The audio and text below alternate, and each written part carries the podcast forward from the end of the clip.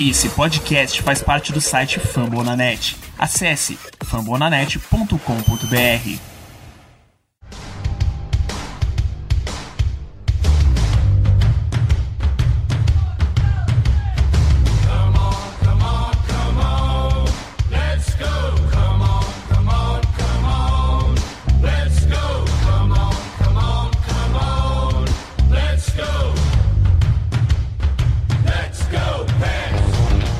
Sejam todos muito bem-vindos ao quarto Cast da temporada. Comigo aqui hoje, os nossos amigos de sempre. Pedro, seja muito bem-vindo. Bom dia, boa tarde, boa noite, não sei que horário vocês estão ouvindo. Eu nem sei porque eu falei bom dia, porque a gente tá gravando de tarde. Eu estou completamente confuso, mas o Penguin está mais do vídeo jogo de ontem. Mas vamos pra frente que tem playoffs. o Penguin está mais. Essa foi a definição do Penguins no, no momento pra, pra gente. Com a gente aqui também ela, Malu Rocha, seja bem-vinda. eu ainda tô rindo da apresentação do Pedro hoje. Foi sensacional. Olá, gente. O Penguin está. Uh, mas está acabando. Vamos começar o playoff. Playoff depois é diferente. Né? Playoffs a gente sabe que é outra competição e já tá quase aí.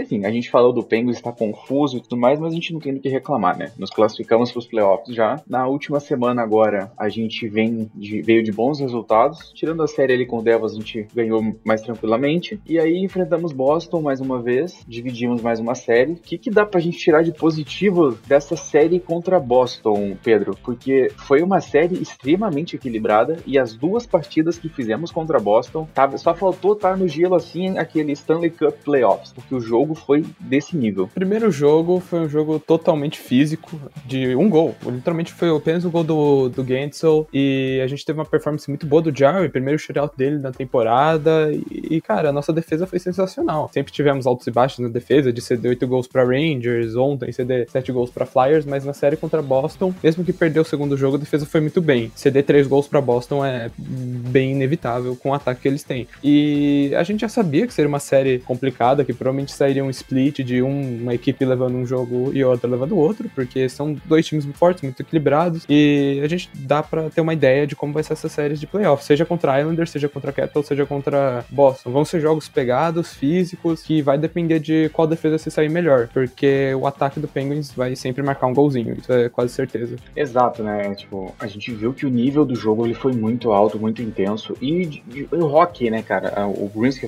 é conhecido pelo jogo físico incessante, parece que abdicou abdicou um pouco disso na série contra a gente e foi, foram dois jogaços assim de, de rock. Como você falou, no momento, quando a gente grava esse, esse podcast hoje, a gente tá na direção do Boston na primeira rodada. É o confronto mais difícil na minha visão, mas assim, se quer ser campeão, cara, do outro lado ainda daqui a pouco vai vir Toronto, vai vir Avalanche ou Vegas. Então assim, não adianta querer escolher adversário agora para cair daqui a pouco. É, só um levanta o título e que só isso que é importante. Se você chegou na final, se você chegou na semi, ninguém vai lembrar disso. E, bom, depois da série contra o Boston, a gente foi para a última série da temporada diante dos Capitals. E aí posso dizer para vocês que fiquei tive uma grata surpresa. Duas vitórias contra os Capitals, alguma emoção no primeiro jogo da série, né? Aquele overtime ridículo que a gente acabou deixando o jogo chegar. Malu, a gente jogou bem contra o Capitals as duas partidas, coisa que a gente não tinha feito nessa temporada até aqui, né? A gente tinha jogado muito mais ou menos contra os Capitals, na minha opinião, e nessa reta final, que foram resultados importantíssimos para deixar a gente nos playoffs, né? E com uma boa posição na divisão. O que, você tira desses confrontos com os, com os Capitals e também foram jogos intensos, pegados. Se eles vierem para a primeira rodada, acho que a gente pode esperar uma série dessa, né? Então, só antes de comentar sobre isso, eu vou só fazer um comentário sobre como eu estou chocada com a paz de vocês para falar de uma derrota. Mas ok, tudo bem, eu vou ignorar. Eu não tive essa tranquilidade no, segu no segundo jogo do Boston, não, tá? Eu fiquei bem brava. Quem me acompanha sabe que eu fiquei bem brava. Mas voltando ao Washington, que a gente ganhou. Ganhou tranquilo, foi um jogo legal de assistir, foi bem animado. O primeiro foi 5 a 3 no overtime. Isso porque a gente tava ganhando. Foi assim, né? Pra quem não acompanhou, os Capitals começaram, depois a gente virou, os Capitals viraram, aí a gente virou, e aí eles empataram e empataram, tipo, faltando 14 segundos pro final. Mas ganhamos no, no, no overtime, tá? Tranquilão. Foi legal, foi um jogo legal de assistir. O outro, passamos o trator, foi um jogo tranquilo, vitória 3 a 0 Estragaram o hat-trick do Rust. Infelizmente, ele só fez dois gols, mas foi gostoso. Foi, acho que deu pra tirar que a gente recuperou, consegue fazer um jogo físico, como foi um jogo bem físico quanto, quanto o Boston. Esse jogo também foi físico, a gente perdeu alguns jogadores de.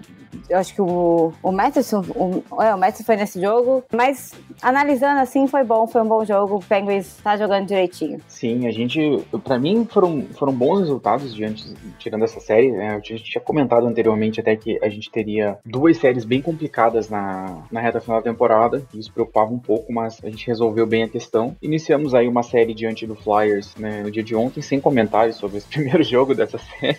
E daqui a pouco a gente vai finalizar a temporada contra os, os Sabres, né, Pedro? Sobre o jogo contra o Flyers, primeiro que o primeiro período do jogo foi estranho. O Flyers começou bem melhor que a gente. É, o Dave Smith tinha feito uma defesa milagrosa, puxando o puck de dentro pro gol, e aí a câmera pegou. O, até o comentarista do, do Penguins, que me fugiu o nome agora, ele falou: pô, por que você não pinta de preto a, a sua costura da, da, da luva? Ninguém vai ver o puck passando. Mas como era amarelo e meio transparente, o puck passou, foi gol. E depois disso, cara, eu nunca vi um time tão azarado quanto o Penguins, porque teve literalmente dois pucks tirados em cima da linha. Daquele lance que você já tá quase comemorando o gol e aparece um stick salvador ou um blocker save, como foi do Lion, que, cara, o Lion tava 0-3, 0-4 na temporada, com quatro gols de média contra e um save percentage horrível. A gente não marcou gol até o terceiro período. Foi um jogo lento, horrível, que até deu uma esperancinha quando saiu os dois gols, mas não, tem muito o que falar, não.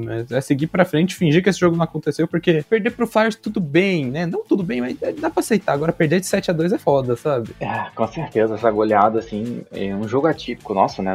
Do que a gente vem apresentando nas últimas semanas e tal. E é o que você falou, mano. É, a gente já brincou com isso também, que o Flyers, ele tá. Eles, os caras estão querendo derrubar o AV lá já tem um tempo, estão entregando goleada para todo mundo, mas quando é contra a gente, não tem jeito. O orgulho deles fala mais alto na hora de jogar contra a gente, então eles não entregam de jeito nenhum.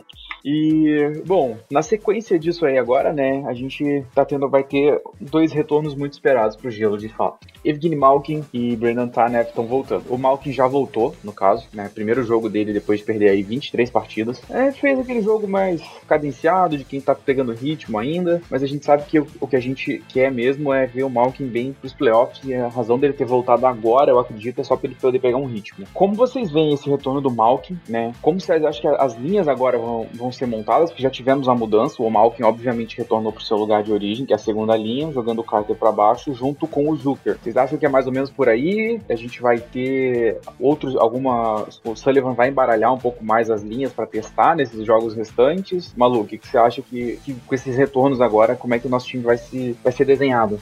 Então, o jogo passado ele já, ele já trocou um pouco, né? Ele subiu o Grudrow para fazer a terceira linha, já que o, Mike, Malkin entra na segunda.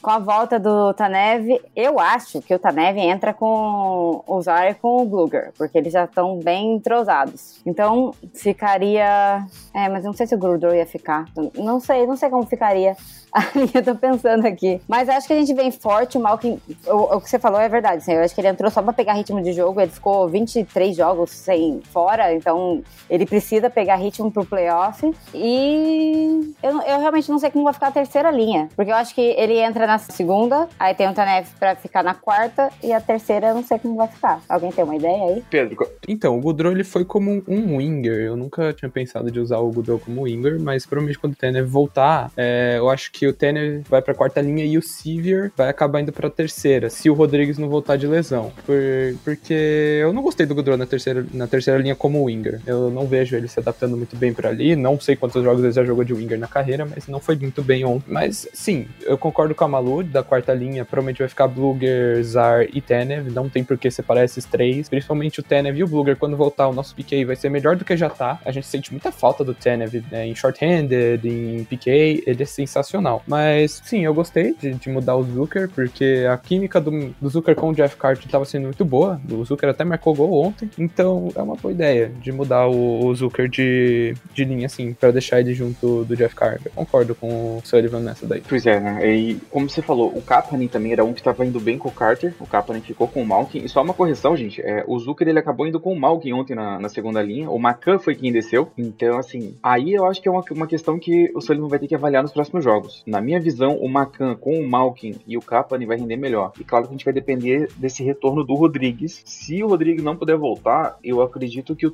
que o Tanev vai ficar separado do Ashton Reese e do Bluger. Acredito que o Tanev vai fazer a terceira ou então a segunda linha, caso a gente perca o Rodrigues. O Drew realmente, eu acredito que ele não vai conseguir continuar no, no nosso lineup por enquanto. É uma pena, porque ele é bom, mas a gente não tem o que fazer, né? Se o Rodrigues estiver de volta, assim como o Tanner, não tem espaço pro Goodrow, infelizmente. É, ele de winger, como você falou, não rendeu muito, a não ser que invertesse e colocasse o Bluger para winger e o Goodrow fazendo um central na quarta linha, o que é bem possível também. Mas é um probleminha bom aí pro Sullivan resolver. Vamos ver como retorna agora o, o Tanev também e aonde ele vai ser, onde ele vai ser encaixado, né?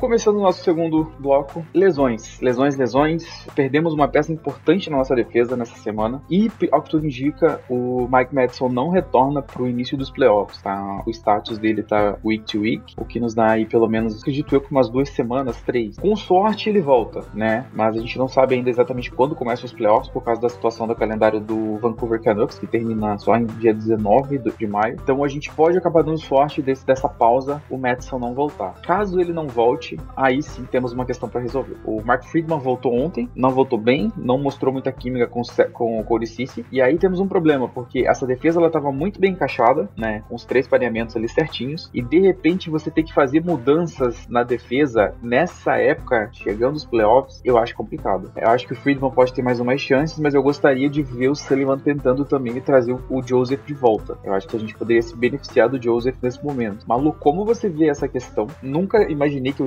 falando isso aqui, acho que nenhum de vocês, mas como o Mike Madison encaixou bem nesse time, como ele faz uma falta enorme nesse time, e a gente tá, assim, eu fico muito preocupado se a gente tiver que jogar os playoffs agora sem Mike Madison. Não era a hora mesmo, assim, de a gente perder um cara como ele. Malu, Friedman, Joseph, Ricola, o que, que você acha? Ah, eu também não tava, não tava contando com isso. Porque o Madison, ele encaixou é o que você falou, de uma forma perfeita. A gente, ele chegou criticado, mas ele e o Cessi deram um show. Uh, ontem a gente viu que o Friedman não deu muito certo, não eles não estavam. Agora o Kaique vai até rir de mim, porque eu falo ornando, para quando as pessoas estão. quando as coisas combinam. Eu achei que eles não ornaram ontem. Mas é que também eu acho que a expectativa por ele era muito alta. Então, não sei se ele pegar algum ritmo, se ele volta no nível bom. O Joseph, eu gosto do Joseph, eu acho que ele é um, tem tudo para ser um excelente defensor, mas eu acho que tá muito cedo colocar ele no playoff. Vai tacar o menino no meio de um furacão, assim, não sei se ele tá preparado para para isso. Eu quero, a minha, a minha opção é torcer para que o, o Madison volte. Se não, eu fico, entre o, o Joseph e o Ricola, eu não sei falar o nome desse cara, eu prefiro o Joseph, porque eu, não, eu acho esse cara uh, ruim. Mas eu acho que minhas opções seriam Madison, óbvio, depois o Friedman, depois o Joseph. É, essa questão da experiência, ela realmente pode pesar, né? E o Friedman, quando ele estreou com a gente, ele jogou muito bem. Inclusive, ele estreou contra o Flyers, fazendo gol contra o Flyers E aí os caras tentaram quebrar ele de alguma forma e conseguiram, que ele ficou um tempinho fora. Mas eu gosto bastante dele, ele se mostrou bom. Acho que ontem foi aquela questão também que já tinha bastante tempo fora do gelo. E eu acho que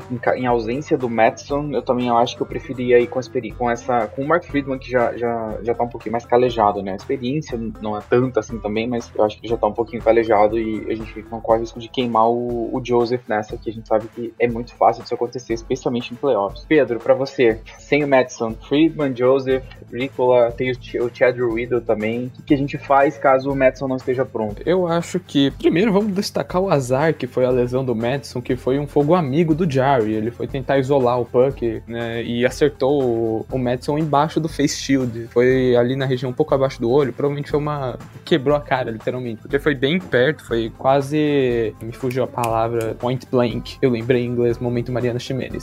Enfim, mas foi muito azar. Mesma coisa do, do Rodrigues, foi um, um pouco amigo também que acertou o pé dele e, e ele tá fora por um tempinho. Mas eu vou de Mark Friedman. Se a experiência do Mark Friedman não der certo, eu acho que o, o, o Sullivan vai colocar o Rewiddle, quase certeza. Ele gosta do Rewiddle, ele já jogou nessa temporada contra o Sabres, acho que foi o último jogo que ele jogou, aquela série que a gente varreu os dois jogos, e teve até um shutout da Smith, se eu não me engano foi essa. E depois viria o Ricola e depois viria o Joseph. Eu acho que o Sullivan também não vai querer colocar o, o, o Joseph para ele não se queimar, para ele não, não, colocar uma pressão desnecessária dentro da cabeça dele. Deixa ele ter o tempo dele, deixa ele se maturar. Aí vamos ter uma temporada completa temporada que vem e aí a gente vê no que dá. Mas primeiro vamos torcer pro Madison se recuperar, né? E também não vamos forçar o cara no gelo, porque vai que dá mais ruim ainda. Ah, com certeza. É, eu tava bastante preocupado com a questão do Madison, aí agora olhando o calendário assim, já, já consegui ficar um pouco mais tranquilo, né? Porque, ok, week to week, mas a gente ainda tem alguma, pelo menos duas semaninhas pra frente aí agora, para poder recuperar e como se fosse, foi uma pancada no rosto, se não houve uma fratura de um,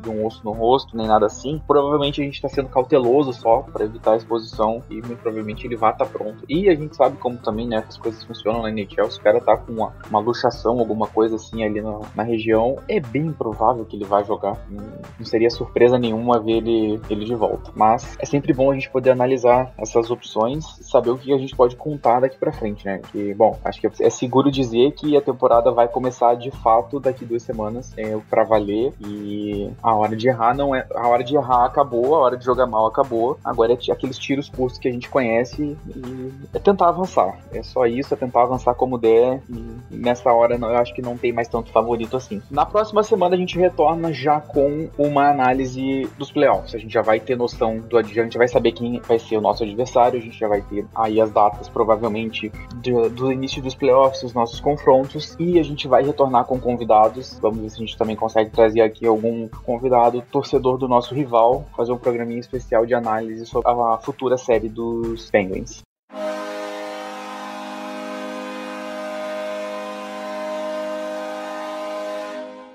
Então por hoje é só isso. Pedro, despeça-se. É um, um, podcast curtinho, um formato que a gente decidiu novo, né? De 10 em 10 dias, senão a gente teria muito menos tempo de podcast do que a gente tá tendo hoje. Porque seriam poucos jogos, de uma em uma semana você teria três jogos, falaria em 15 minutos ou até menos. Então, esse novo formato da gente decidiu de ser de 10 em 10 dias ou 15 em 15 dias. Semana que vem a gente vai gravar por ser playoffs, por ser um motivo especial, ter convidado e tal. Mas em temporada regular, provavelmente em off-season, a gente vai trazer esse podcast de 10 em 10 dias pra ter mais conteúdo, pra ter mais tempo. E tirando isso, tchau, gente. Obrigado por, por escutarem o podcast. Apenas nosso quarto, né? Parece que faz muito tempo que a gente tá gravando, mas é apenas nosso quarto episódio. Obrigado por escutarem. E é isso. Go Penguins. É isso, Pedro. Como o Pedro destacou, né? A gente precisou fazer uma pequena alteração nesse formato, justamente para ter algo com mais conteúdo para vocês. Durante os playoffs, muito possivelmente a gente vai estar tá num formato mais frequente. Vai depender muito de como vão ser as séries, mas playoff é aquela loucura que a gente conhece e gosta. Então, bem provável que a gente vai estar tá aqui falando mais e sofrendo mais. Malu, um prazer como sempre. Até a semana que vem.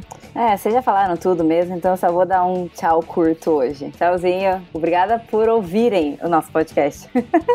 tchau, gente. Sempre modesta, ela querendo economizar nas palavras. Nem parece que é a maior crítica que a gente tem aqui no, no programa. Ah, peraí, peraí, peraí. Antes que eu esqueça, estamos a três jogos sem escalar o Jankowski. Isso é muito importante. Eu estou feliz.